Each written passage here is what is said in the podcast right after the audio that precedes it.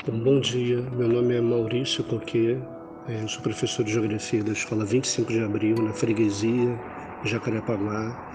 Vou aqui ler um pequeno poema tá, de minha autoria chamado Afogamento. O afogamento é certo, as margens estão distantes, o seu olhar tão perto, mas seu coração ausente. O afogamento existe e a dor é nesse instante. Minha boca tão triste, minha alma incandescente. O afogamento é escuro como o céu dos bons amantes. Meu amor de tão puro não encontra o chão nessa corrente. O afogamento é breve, como eterno é o diamante, mas que seja fugaz e leve na aflição que minha dor sente.